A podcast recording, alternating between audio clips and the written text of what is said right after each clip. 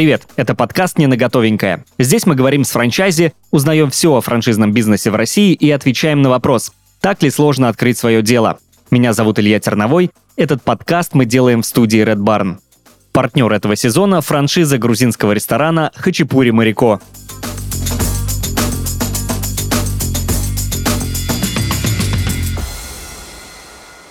И с нами сегодня в гостях Николай Гладнев, франчайзи клинингового сервиса «Братья Чистовы» в двух городах – Воронеже и Липецке. Николай, здравствуйте. Добрый день. А, Николай, а, расскажите подробнее о своем пути к сотрудничеству с франшизой «Братья Чистовы». А, с чего все начиналось, почему вы выбрали именно эту нишу? Как таковую нишу я не выбирал. То есть в определенный момент своей жизни я решил, что не хочу работать в найме.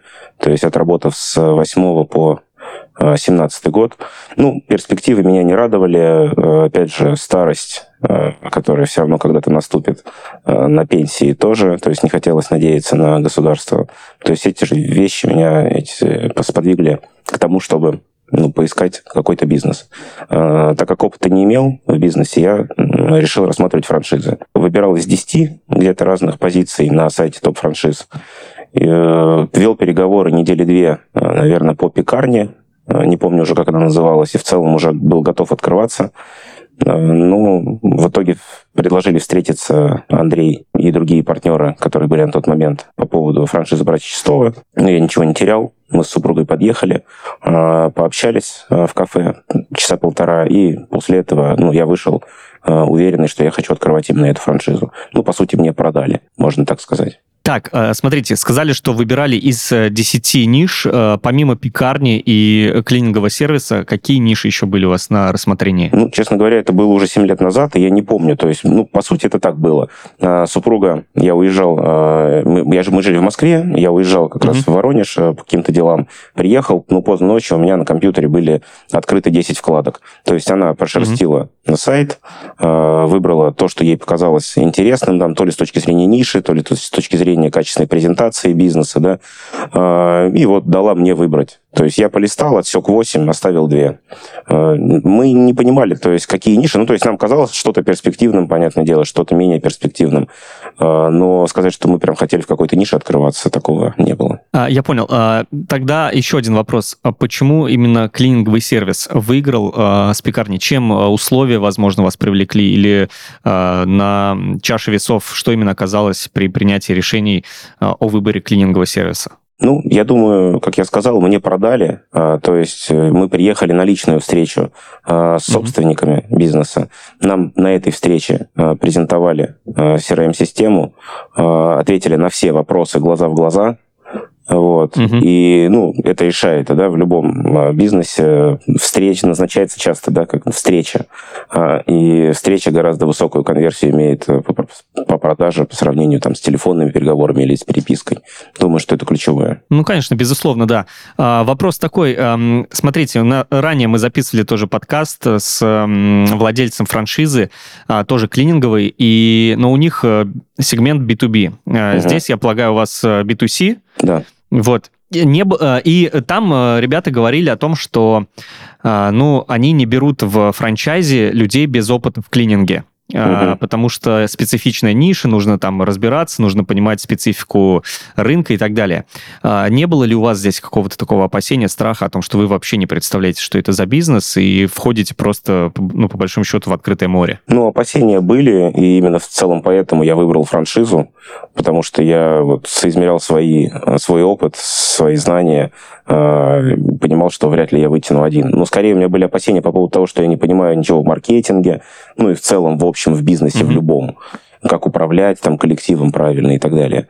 Вот. А что касается ну, именно опыта в клининге, да, наверное, в сегменте B2B это важно, потому что я много общался, естественно, с людьми, э, которые имеют опыт в этом сегменте. У меня работали сотрудники, и да, там очень, там гораздо больше нюансов а именно в вопросах э, переговоров с заказчиком э, и такого ведения заказчика, чем у нас.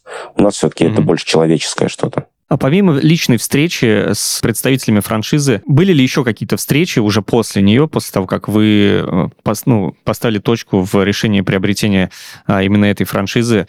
Как ваш складывался дальнейший путь э, сотрудничества и запуска бизнеса? Угу.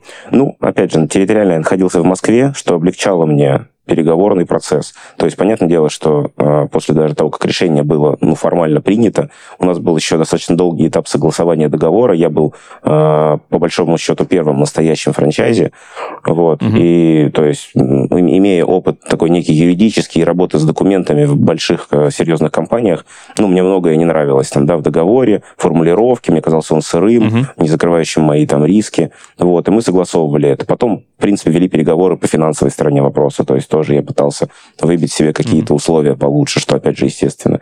Ну, то есть, наверное, встреч 5-6 было до этапа, до момента подписания договора и передачи там первой суммы денег. То есть вы были первым э, человеком, который приобретал э, э, франшизу, становился франчайзи этой компании, угу. и все правильно? Да-да-да. Так, а тогда вопрос такой, а вы рассматривали какие-то другие, например, клининговые компании, если вы остановились уже там на э, нише клининга, помимо вот э, братьев Чистовых, какие-то клининговые компании еще были у вас на рассмотрении, или вы просто как бы остановились, вам продали, вы такие, да, точно, это вот э, наш вариант, потому что становиться франчайзи в компании, которая еще сама не умеет умеет э, э, упаковывать бизнес во франшизы, да, э, для нее это такой новый опыт. Ну, я скажу, это такое...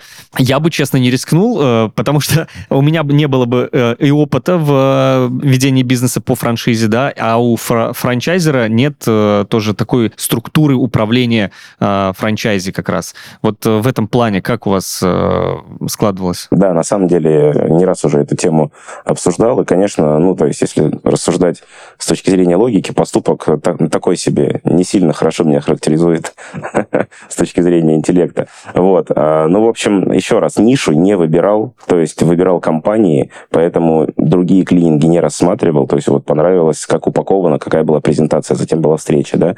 Uh-huh. Значит, э, я был как бы вторым как бы франчайзе, но первый был какой-то друг, который, ну, по сути, не очень захотел заниматься бизнесом, неправильно ко всему подошел, и уже даже к моменту, когда я покупал, то есть, по большому счету, стоял вопрос о том, чтобы выкупать или перепродавать а, его город. Mm-hmm. То есть, по большому счету, этот город так и не заработал а, нормально. Я упустил. Э, длинная речь была, я немножко упустил.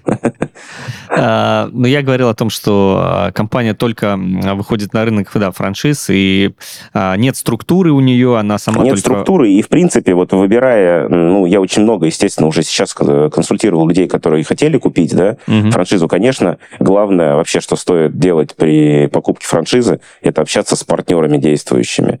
Вот, у меня такой возможности не было, но у меня была возможность все-таки личного общения, ну, главным партнером, да, которые ну, вели и ведут бизнес в Москве.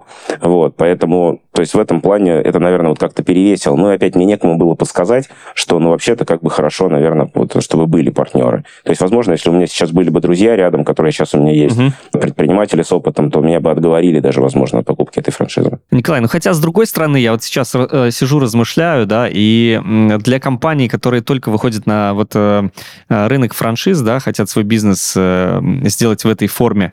Наверное, все-таки первые кейсы должны быть успешные, поэтому я думаю, что они были невероятно заинтересованы в том, чтобы у них все сложилось и все заработало в этом направлении, поэтому здесь такая, знаете, палка о двух концах, да, вроде бы опасно, а с другой стороны думаешь, ну, как бы компания сама очень заинтересована в этом. Да, согласен. У меня до сих пор как бы, ну, очень близкие отношения э, там с Андреем непосредственно, и всегда там на мои какие-то просьбы, э, естественно, реагируют, э, наверное, немного или много быстрее чем на просьбы там, других франчайзи.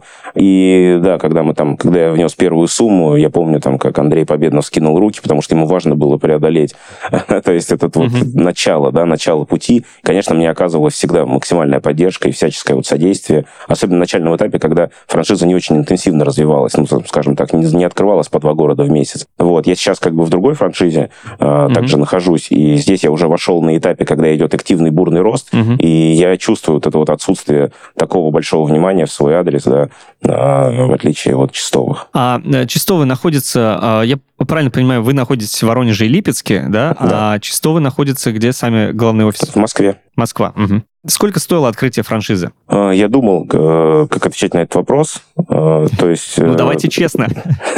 Ну, в общем, на самом деле, это же такая небольшая коммерческая тайна. Скажу так, у меня была хорошая, очень хорошая скидка на открытие. В целом, стоимость пока, насколько я знаю, еще определяется, исходя из численности э, населения в городе. То есть вот сколько человек, столько и рублей. То есть, условно говоря, моя франшиза должна была стоить и пока возможно, еще даже вот если сейчас бы кто-то покупал, стоило бы миллион, если бы Воронеж был свободен. Mm-hmm. Вот. Но у меня была очень хорошая скидка. И перспектива, сразу я озвучил перспективу открытия второго города, который недалеко находится, Липецка. Вот. Э, поэтому вот примерно в районе миллиона, надо понимать, это должно стоить. И mm-hmm. остальные расходы, они относительно паушалки достаточно небольшие. Ну, то есть там, не знаю, процентов, наверное, 10-15 на тот момент. Сейчас, возможно... Ну, вот возможно, чуть подороже. Как раз э, второй вопрос. То есть 1 э, миллион рублей, условно, да, мы сейчас говорим uh-huh. про среднюю стоимость, а, это паушальный взнос только лишь, или туда входит еще какие-то закупка оборудования, инвентаря и так далее. А, просто дополнительные расходы, какие вы понесли при вот э, уже внесении 1 миллиона рублей? Ну, условно. Ну, дополнительные расходы, да, это закупка трех комплектов э, оборудования для клинера. То есть у нас по концепции клинер э, комплектуется инвентарем, то есть выдается рюкзак, э, форма, химия и инвентарь, там швабра, ведро складное и так далее, тряпки какие-то. Mm-hmm. Вот, то есть вот три таких комплекта, пылесос один, купленный, честно скажу, на Авито. Ну, потом, по-моему, стремянки, наверное, какие-то еще. Ну, и потом аренда офиса непосредственно в городе. Ну, какие-то расходы на открытие ИП угу. и там на налогообложение, на патент. И, и что? Да и все. А, ну и рекламный бюджет. Рекламный бюджет, который надо закладывать да, тоже каждый месяц. Ну, то есть в общей сложности, мне кажется, на открытие там 150 тысяч, наверное, прям за глаза mm-hmm. было. А переход на патент – это ваша инициатива или франчайзер говорит, что так бизнес работает лучше? Ну, точнее так, э, в такой форме бизнес вести лучше? Ну, это наиболее, так скажем, выгодная форма налогообложения. Если э, вид деятельности подпадает под патентную систему, mm-hmm. то я не знаю ни одного предпринимателя, который бы отказался от такой возможности возможности даже. Но там я имею в виду, что там должно, должно быть от определенного какого-то оборота, насколько я помню. А, ну нет, там наоборот. То есть это как бы для микробизнеса а, режим. То есть там наоборот есть верхний порог, когда угу. ты выпадаешь из этой системы и уходишь на упрощенку. Вот. Угу. А так до 50 миллионов, по-моему, а, оборота в год если не ошибаюсь. А, финансовый план вам предоставляли какой-то бизнес-план, вот франчайзер, при вашем общении при первом? То есть э, были ли какие-то оговоренные примерные сроки окупаемости и так далее? Да, конечно. Естественно, была финмодель э, некая, э, которая, ну, я так сразу отвечу, да, насколько мы совпали с этой финмоделью. Угу. Так как бизнес, да, именно франшизный только запускался у Чистовых, то есть, естественно, вначале очень много было моментов. Были вот эти плюсы, да, что мне все помогали, но минусы того, что все равно ребята реально сами еще выстраивали оптимизировали все процессы. Вот, поэтому вначале мы стартовали мощно с опережением там э, графика где-то процентов, наверное, на 100. Wow. Вот месяца там 2-3, то есть прям все отлично пошло. Но потом мы, естественно, уперлись в э, то, что ну, дальше рост был невозможен такой бурный. То есть к концу первого года у меня должен быть был миллион выручки. Uh-huh. Скажу так, что на миллион выручки я вышел спустя, наверное, там полтора или там два года. Вот. Uh-huh. То есть потом все остановилось достаточно серьезно. Но на самом деле, я не знаю, честно говоря, какие сейчас модели рисуют, а, то есть как они просчитывают. Но мне кажется, что эта модель изначально была неверно немного просчитана. Ну, либо там рекламные расходы должны быть какие-то были абсолютно а, другие. Вот, то есть у нас вообще модель роста в бизнесе, она э, за счет в основном э, наращивания клиентской базы э, работает. То есть по рекламе приходит плюс-минус одинаковое число новых клиентов ежемесячно. То есть расти можно только за счет качественного выполнения работы и за счет того, что люди будут возвращаться, и за счет того, что люди будут рекомендовать. Вот тогда угу. ты от года от года растешь. То есть вы окупились э, где-то примерно, а, ну, года за полтора-два, да? Нет, нет. То есть э, бизнес, то есть мы вышли на показатели миллион выручки года через полтора-два, а бизнес, угу. он все время прибыльный, по большому счету. То есть здесь достаточно маленькая доля постоянных расходов. Угу. Ну, то есть офис очень недорого стоил на тот момент, да и сейчас я снимаю там в районе 20 тысяч всего. То есть рекламный бюджет основной составляет такой как условно постоянную величину. А так ты получаешь деньги, и часть из них просто отдаешь на зарплату, чаи на роялти. Вот. Поэтому даже при небольших оборотах, ну то есть даже там 300-400 тысяч выручки дают тебе возможность, ну, зарабатывать там, условно говоря, там 100, 80, 100, 150 mm-hmm. тысяч прибыли. А это какой год? 17-й. 17-й год, 180-150 э, тысяч э, чистой прибыли. При этом это Воронеж, да? То есть э, мы говорим про такой, ну, город-миллионник, но это все-таки не Москва. Да? Слушайте, ну, круто, классно. А вы сказали, что о том, что у вас был такой резкий интенсивный старт, первые там 2-3 месяца. А с чем вы его можете связать? Почему так э, получилось, и почему потом вы уперлись там в некий тупик? Ну, как я и сказал, то, что реклама достаточно неплохо отрабатывала э, на первых этапах, и, ну, просто приходили заявки, мы их выполняли. Но тупик был именно в том, что клиент, ну, э, как это, LTV, да, и вот возврат угу. клиента, он происходит не так быстро. То есть люди, ну, не так много клиентов э, из общего числа пользуются прям услугами, услугами клининга крайне регулярно, то есть там каждую неделю, каждые две недели. В основном даже постоянные клиенты, тех, кого можно назвать постоянными, пользуются там сезонно, э, из года в год, да, могут раз в год заказывать, могут два раза в год заказывать. И для того, чтобы клиент вернулся и снова тебе бесплатно, уже без рекламы, принес еще э, денег, должно пройти время. Угу. И вот, собственно, мы привлекали одинаковое число клиентов каждый месяц. И вот получалось, что у нас примерно одинаковая выручка из месяца в месяц. То есть была в районе 300 тысяч, 350 ну, до декабря. Там был пик, конечно, мы сделали в районе 450 в конце ну, первого года, 17-го. Ну, и опять же, потом вот это циклично, циклично, то есть понемножечку, понемножечку мы прирастали. Ну да, я вот сейчас тоже, а, вы говорите, я размышляю, думаю, ну, а, я заказываю себе клининг, в основном это генеральная уборка, и, как правило, наверное, ну да, это раз в 3-4 месяца. Uh-huh. Смотрите, а, УТП для франчайзи на сайте братьев Чистовых а, написано «Клининг с уникальным IT-решением». А, что это за решение и помогает ли оно вам в работе? Да, однозначно. Ну, по большому счету, это действительно то, за что стоит заплатить ту сумму, о которой мы сказали выше.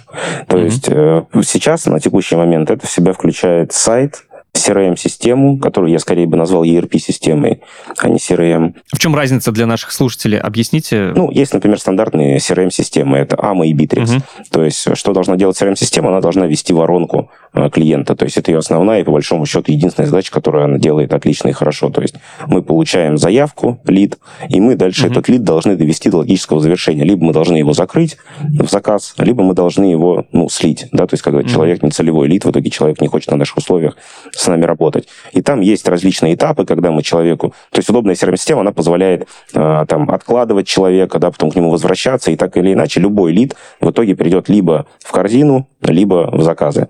Вот. А ERP-система – это более комплексная штука, которая позволяет э, управлять несколькими, многими бизнес-процессами.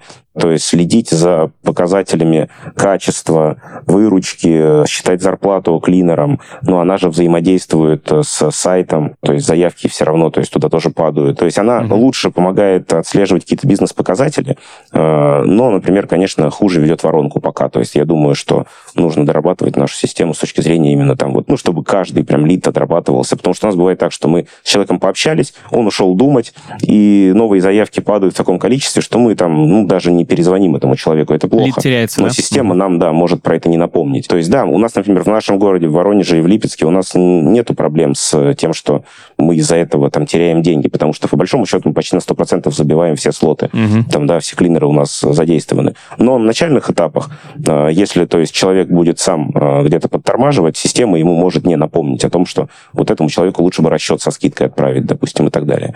Вот, вот это как бы минус. Вопрос, это их платформа, которую они сами разработали, или это какая-то уже существующая платформа? Нет, это полностью рукописная платформа. Опять же, это один из вот главных Вау. плюсов, ну, это что круто. и сайт, и CRM-система. Это именно под конкретный... Ну, во-первых, сайт хорош тем, что это тоже крутое преимущество, потому что многие клиенты, заказывая, говорят, у вас самый классный, самый удобный сайт. Мы полазили, посмотрели, и вот решили вас выбрать именно потому, что у вас сайт такой.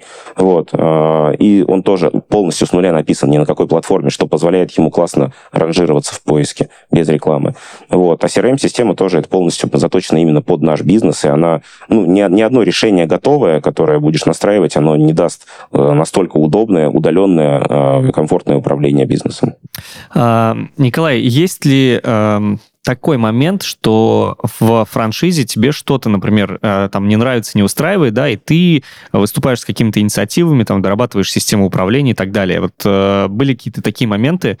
Если да, то расскажи подробнее, пожалуйста, об этом. Ну, да, я считаю себя таким партнером, очень, как сказать, ну, в какой-то степени я большой вклад очень сделал в развитие, потому что давно с брендом, то есть, собственно, на этапе практически его начала э, присоединился. И, ну, помимо того, что постоянно, ну, то есть работая с той же нашей CRM-ERP-системой, а, ты постоянно сталкиваешься с какими-то, ну, то есть на практике, да, моментами, которые тебе кажутся неудобными или которые было бы неплохо добавить или изменить. То есть даешь обратную связь. Естественно, в силу того, того, что э, там я был один какое-то время. То есть ко мне привыкли прислушиваться, плюс у меня есть как бы ну, опыт и видно склад мозгов такой, такой, что э, я вижу и умею. То есть, ну, ТЗ какие-то правильные дать, да, то есть указать на какие-то вещи. Вот. Ну, плюсом, э, если, да, чего-то бывает не хватает. То есть у нас могут быть во многом разные подходы к ведению бизнеса локального. Например, с владельцем, да, или с управляющими в Москве.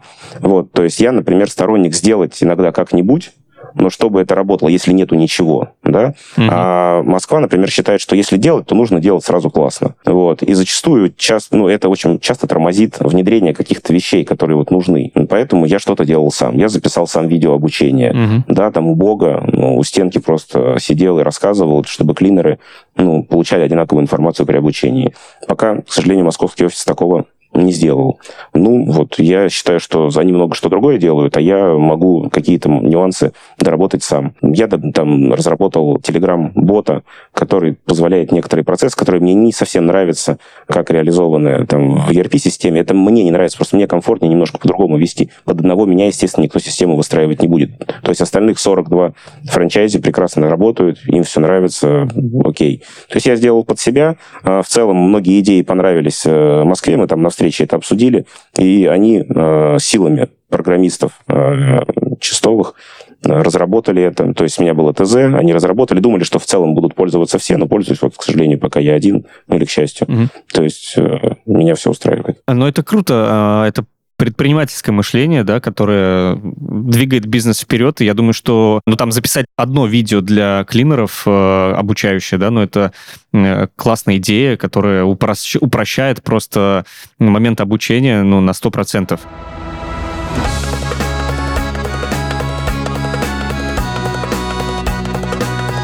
Ресторанный бизнес – одна из самых сложных ниш. Ведь предпринимателю нужно учитывать так много нюансов, чтобы добиться успеха в своем деле – Качество продуктов, создание приятной атмосферы, подбор персонала и, самое важное, сервис. Для того, чтобы обсудить разные сложности, с которыми может столкнуться владелец ресторана, мы запустили в нашем подкасте новую рубрику «Спроси у Марико». В ней я буду звонить своей подруге Марико, эксперту в ресторанном бизнесе, и обсуждать проблемы, с которыми может столкнуться предприниматель. Итак, поехали. Привет, Марико! Расскажи, какие возможности дает франшиза ресторана «Хачапури Марико»? Гамарджоба Генацвалия. Мы, как франчайзи, предоставляем партнерам полное сопровождение.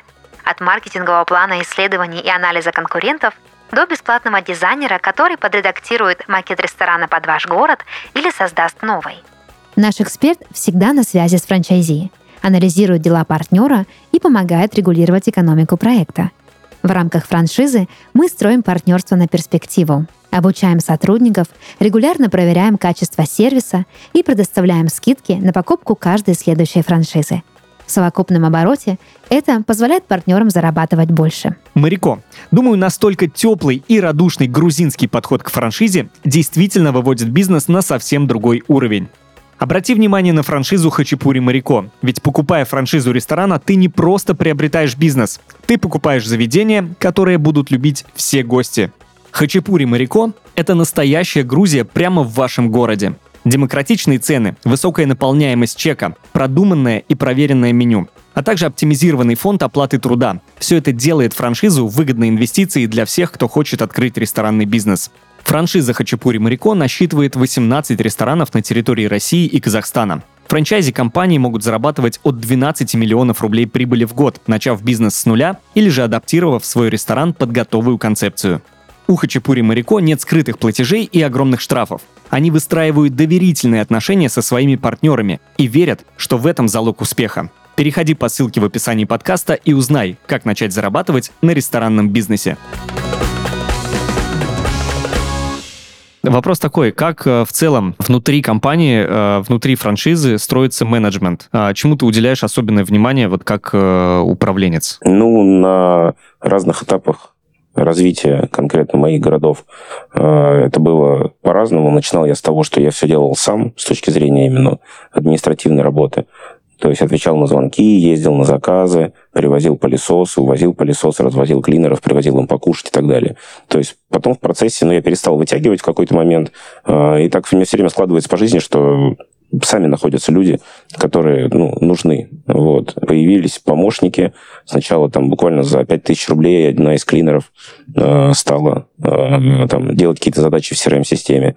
Потом появился первый менеджер а затем другой менеджер. Сейчас у меня э, два с половиной менеджера в Воронеже и полтора менеджера в Липецке. Звучит страшно.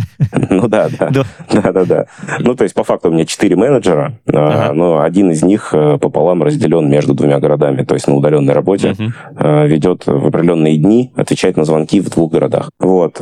Есть полноценный управляющий в Липецке, куда я вообще по работе ездил, наверное, последний раз года два назад, ну, может быть, чуть меньше. Вот. И в Воронеже тоже вот э, два месяца назад примерно я назначил именно управляющего, то есть полностью ушел от вопроса кадрового, то есть вообще никак не принимаю решения о штрафах, премированиях, mm-hmm. увольнениях и так далее. А, вопрос про клинеров. Как происходит наем и вообще существует ли проблема с кадрами? Потому что, опять же, да, я делаю отсылки к подкасту, который мы писали в, с ребятами из B2B сегмента. Они говорят, что все очень плохо. А, нехватка кадров э, жесткая они, ну, бывают где-то там даже очень таким э, подходят, э, ну, там, к методу жесткого хантера, да, где они там переманивают просто клинеров из других компаний и так далее. Но вот как в этом плане обстоят дела? А, я так полагаю, они говорили про Москву, но у нас регион, да? Угу. Вот, и есть ли что-то такое у вас? Есть. Есть. Есть. Ну, в принципе, это не только у нас. А, как мне кажется, это ну, общая проблема. А, есть, да, большой дефицит а, кадров. Люди перестали хотеть работать. вот есть такая проблема. У меня есть а, сообщество предпринимателей в Воронеже, угу. то есть у нас в районе там, 15 человек пока. И вот у всех а, есть такая проблема. Ну, вот даже найти менеджера зачастую, не то что клинера, найти менеджера, который бы приезжал в офис, на текущий момент это уже проблема, потому что у людей появились возможности, не выходя из дома, зарабатывать деньги. В целом, плюс еще приоритеты у людей меняются. То есть люди начинают больше думать о том, чего они хотят. А, и с одной стороны, это классно, если он потенциальный наш клиент и имеет возможность заказывать у нас уборку, потому что как раз это наш тип людей. А если это наш потенциальный работник, ну, он тоже начинает думать о том, что вот, я бы хотел чего-то другого, я бы хотел, чтобы меня больше ценили и так далее. Вот, э, я ценю свое время, то тогда наступает проблема, что он не, не пойдет к нам работать. Еще одна проблема – это крупные игроки, такие как Wildberries, Сазон. Ну, помимо того, что они вот как mm-hmm. раз создают возможность зарабатывать удаленно, они еще и создают для людей, которые могли бы работать клинерами, э, возможность э, ну, работать Э, где-то, да, с какими-то большими соцгарантиями, возможно, и ставят планку по зарплате там выше, раза в полтора, чем могут предложить там микро компании типа нашей. Вот. И это все вот создает, мне кажется, такие сложности. Когда мы открывались в 2017 году, мы провели два собеседования, ну, там три собеседования. Mm-hmm. Первые два мы провели, и двух человек мы взяли, и эти люди у меня год отработали. А, и mm-hmm. потом возвращались периодически. А, сейчас, чтобы взять двух людей, Э, ну, нужно потратить тысяч сорок-пятьдесят, наверное, э, зачастую. И ну, вот тогда, может быть, что-то получится. Как решать эту проблему? Потому что она, не, ну, э, я так полагаю, она не только в, в вашем бизнесе, в сфере там да, э, клининга, франшиз и прочего. Она существует повсеместно. Я вот э, тоже как предприниматель, мне всегда было интересно, как решать эту проблему. Потому что э, ни в фитнес-клубы, никуда никто не хочет работать. Все хотят э, ценить свое время, уважать себя, любить себя и хотят много денег, но не хотят работать. Вот как это? Ну, не знаю, мне кажется, остается пока, но я несколько раз пытался лично как раз в эту тему погрузиться, учитывая, что я никуда особо сейчас стараюсь не лезть в операционку, а, и какие-то найти ну, решения. То есть перестраивали скрипты общения с кандидатами, процесс обучения перестраивали. А, ну, то есть работал с менеджерами, да, чтобы э, как нужно общаться. Пробовали общаться коротко, пробовали общаться подробно и так далее и тому подобное. Ну, на одной из встреч с друзьями, предпринимателями, ну, я вызвал такую мысль, что такое ощущение, что лет через 10 мы придем в никуда. Угу. Ну, вот, наверное, что-то должно случиться, что-то должно измениться, но пока я вижу это как главную угрозу вообще для бизнеса.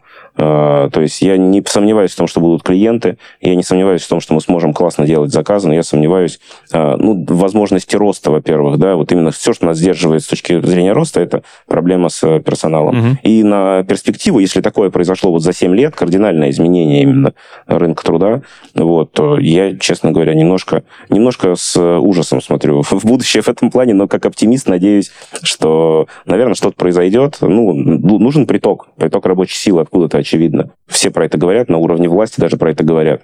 Наверное, к этому должны люди со временем просто еще сильнее адаптироваться, потому что, например, э, там 7 лет назад, э, если бы, то есть у нас был даже офер, приходят русские девушки убираться, угу. только русские девушки. Сейчас нет такой проблемы. То есть, это, ну, по крайней мере, проблема точно в Москве в принципе не стоит, что человек будет там э, сильно возмущаться, если к нему придет там девушка из Таджикистана, например. Угу. Вот. В регионах тоже к этому более терпимо начинают относиться, потому что в 2017 году реально люди по телефону говорили, ну, я надеюсь, там не чурка какая-нибудь придет, угу. да, ну, то есть очень нетерпимые к другим нациям были. Сейчас лучше. Время пройдет, наверное, еще лучше станут, и, наверное, миграция э, будет дополнительная, будем за счет этого выезжать как-то. Да, но, э, опять же, да, клинер, это, я хочу сейчас объяснить, э, в том числе для себя, э, почему есть такая вот некая дискриминация.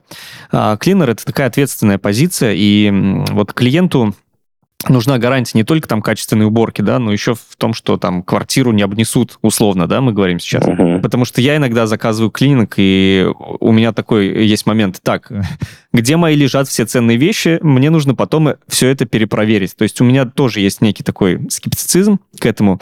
Вот uh-huh. э, есть какие-то вот у вас внутренние филь- фильтры безопасности, как вы проводите проверки на надежность клинеров? Ну, сейчас, э, скажем так, легальные возможности, мне кажется, исчерпываются в основном э, сервисом GetContact, который, в принципе, тоже не лишний э, далеко. Ну, а вообще, да, надо сказать, что клинеры — это лицо нашей компании. Ну, это то, почему люди к нам возвращаются, и это то, что позволяет нам расти. Помимо того, что они приносят в моменте деньги, то есть клинер должен заставить человека захотеть снова заказать у нас. Поэтому мы очень очень жестко подходим к выбору э, клинеров, и именно поэтому в том числе у нас такие сложности э, в наборе. То есть не то, что к нам никто не приходит, да, мы отсеиваем там 9 из 10. Угу. Вот. Э, по поводу фильтрации, личное общение, э, стажи, период стажировки, э, то есть мы не отправляем сразу э, клинера. Во-первых, первая уборка проходит только на территории там, э, наших э, друзей, чаще всего в последнее время на территории действующих клинеров. То есть mm-hmm. в качестве наставника выступают опытные клинеры, которые у себя проводят уборку, и в этом моменте этой уборки учат людей. То есть к людям присматриваются несколько, да, и менеджеры, и непосредственно опытные клинеры. Далее человек уборок 5-7 ходит только в составе команды и только под присмотром. И только после этого уже, если мы видим, что человек достойный, mm-hmm. он и умеет общаться, он вежлив, при этом, естественно, он умеет убирать, э, понимает, что такое чисто, э, ответственный, не подводит команду, не подводит компанию, только после этого он может выйти на какую-то самостоятельную небольшую уборку. Вот. Ну и, как показывает опыт, чисто мой, э, у нас за 7 лет ни одной ситуации кражи Uh-huh. у клиента, ну, то есть со стороны клиента не было ни одной жалобы, э, подтвердившейся, да, что у него что-то пропало. То есть мы убирали в квартирах, где просто пачки, то есть вот мы поднимаем фотографию, uh-huh. чтобы ее протереть, а за ней лежит пачка пятитысячных купюр. То есть клинеры в панике звонят и говорят, что же нам делать, мы очень переживаем, а вдруг скажут, что-то пропало. Uh-huh. Вот. Бывало, что пропадали какие-то вещи, но оказывалось, ну, мы, звонит клиент, говорит, где нам мои AirPods, мы говорим, они вот там, складывали в коробочку. Клиент э, сначала возмущается, думает, что его обокрали, потом через пять минут звонит, извиняется, говорит, да, действительно, Спасибо, что нашли наушники. Да, да, типа того. А, понятно. А, как э, продвигаются услуги вообще в целом? Франчайзер способствует ли э, продвижению, пишет ли какие-то регламенты для продвижения? Я не знаю, может быть, он полностью взял на себя маркетинговый сектор и продвигает э, себя и франчайзи? Ну, да, скорее последний вариант. То есть, по большому счету, там 99% по продвижению это, скажем так, это совместная, конечно, работа, но все-таки поиск подрядчиков и работа с ними там по отладке всей системы, э, сеть достаточно большая, то есть нужно, чтобы это работало именно как система, то есть берет на себя Москва и всегда брала. То есть, на, э, опять же, я-то с 2017 года э, здесь, и то есть было по-разному. Был партнер, э, то есть был равноценный партнер в Чистовых, который занимался настройкой рекламы. Э, потом какое-то время брали подрядчик, потом опять партнер непосредственно сам занимался. Сейчас у нас хороший подрядчик по Яндексу. Ну, опять же, количество площадок сократилось. То есть все время что-то меняется с рекламой. Там до всех этих событий просто менялись условия, постоянно меняются условия у крупных вот рекламодателей, да, их так правильно назвать, площадок. То есть Google, Яндекс постоянно меняют алгоритмы, и то есть периодически все равно реклама начинает проседать, потом там разбирается подрядчик, Москва ему в этом помогает, начинает все опять нормально работать. Поэтому если бы не ну, Москва, э, головника было бы у меня гораздо больше. То есть здесь я понимаю, что я сюда вникаю по минимуму. Да, я участвую в созвонах, задаю какие-то вопросы, мы стратегию какую-то можем поменять, угу. но я знаю, что у нас есть хороший, крупный, знающий подрядчик, вот, который сейчас нам настраивает рекламу. Есть э, такое мнение у многих людей. Я общался там, ну, в том числе общаюсь со своими друзьями, и э, мне говорят иногда, говорят, ну, зачем ты заказываешь клининг? Ты что, сам не можешь убрать свои там, условно, там, 35 квадратных метров? Есть мнение, что клининг это что-то на богатом. Вот как э, донести до клиентов? Как, есть ли у вас, во-первых, такое, да, у ваших клиентов, и как вы меняете их мнение? Как вы доносите до них, что, ребята, клининг это нормально, это уже в пределах нормы э, для каждого человека. Если вы действительно там цените свое время, то, пожалуйста, вот заказывайте. Ну, сейчас лично я уже практически никак-то не доношу только до друзей тоже, разве что.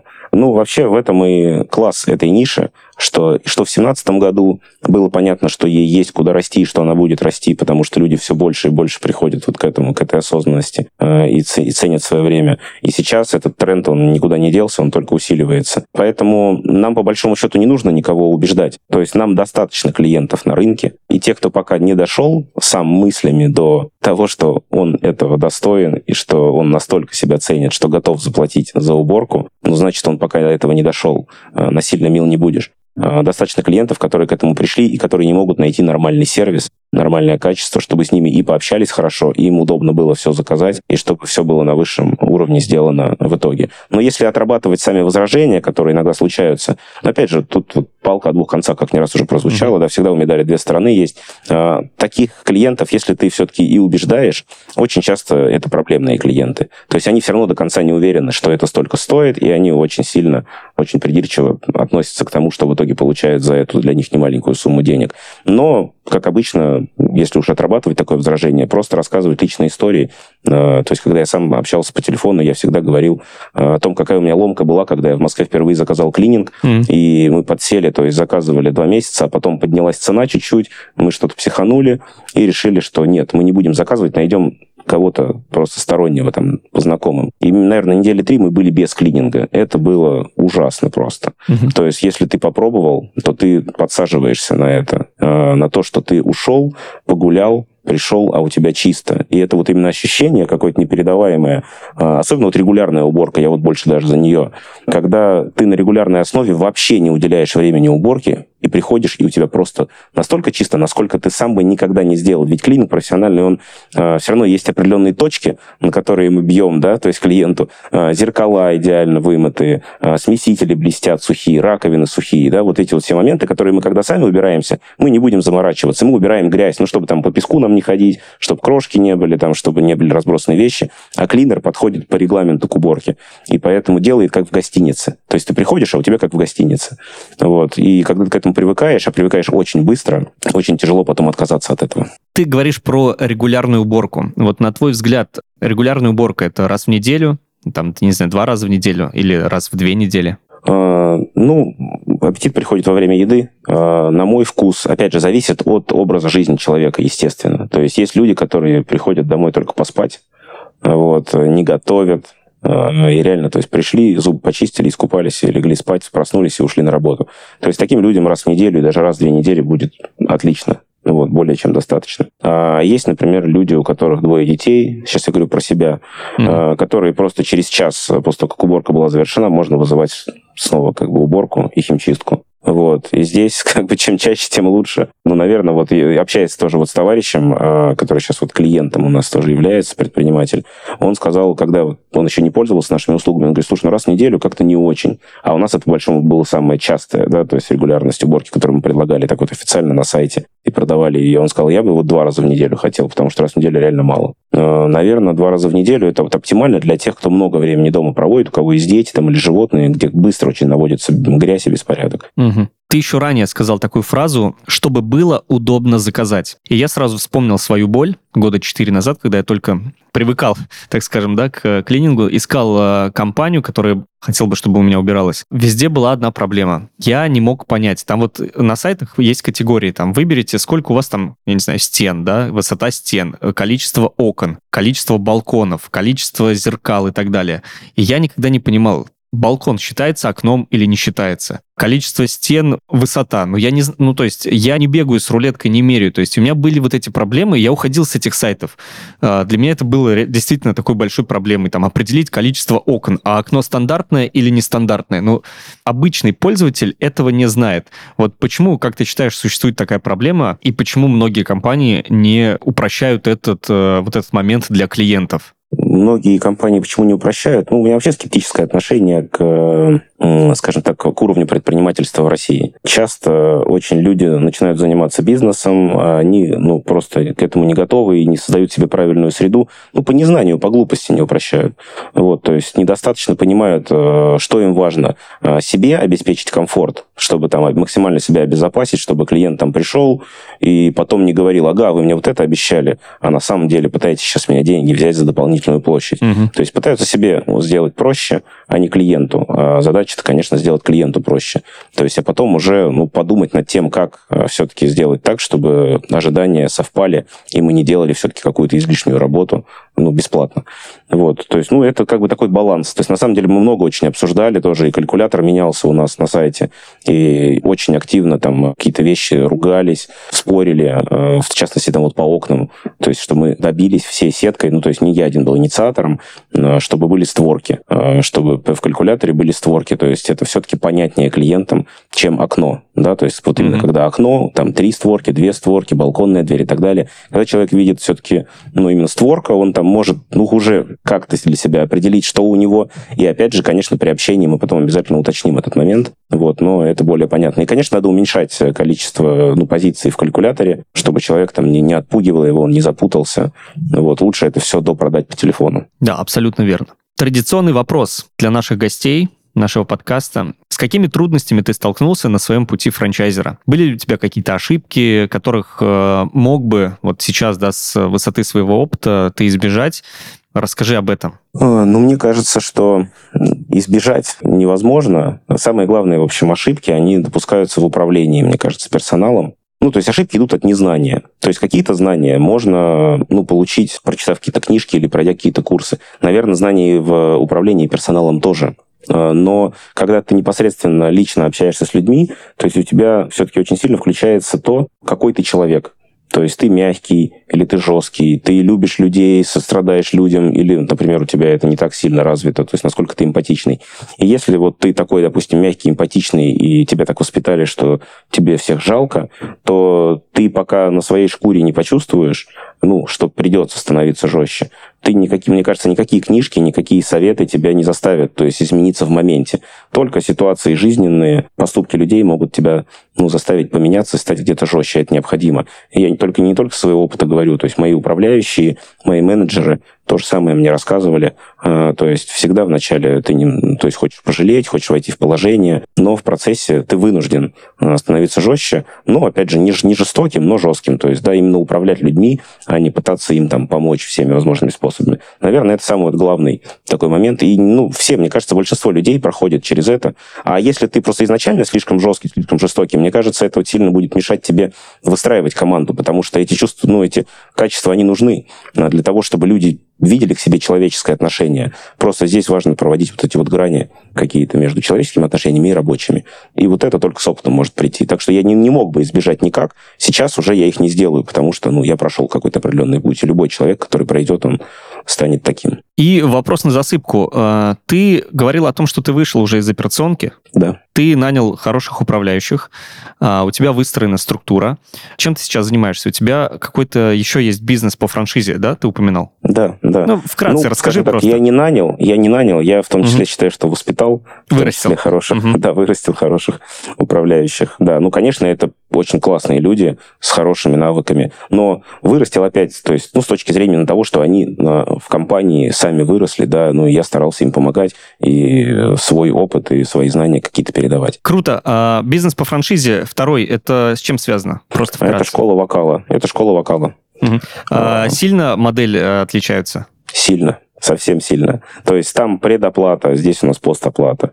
А, то есть там развлекательный бизнес, то есть там совсем mm-hmm. другие, другой портрет клиента и совсем другой портрет работника. То есть все совсем другое. А, услуга более позитивная. А, опять же, я только-только начал, я еще mm-hmm. не готов высказывать мнение вообще об этой нише, но я вижу, что ниша рабочая, я вижу партнеров в других городах, mm-hmm. которые рост показывают, да, развиваются. Но это совсем другой бизнес. Ну, я думаю, что мы обязательно позовем тебя э, через год э, и расскажешь про франшизу школы вокала. А, спасибо тебе большое. А, друзья, с нами был предприниматель Николай Гладнев, франчайзи клинингового сервиса «Братья Чистовы» в Воронеже и Липецке. Спасибо большое. Спасибо. Это был подкаст «Не на готовенькое». Подписывайтесь на нас на всех платформах. До встречи.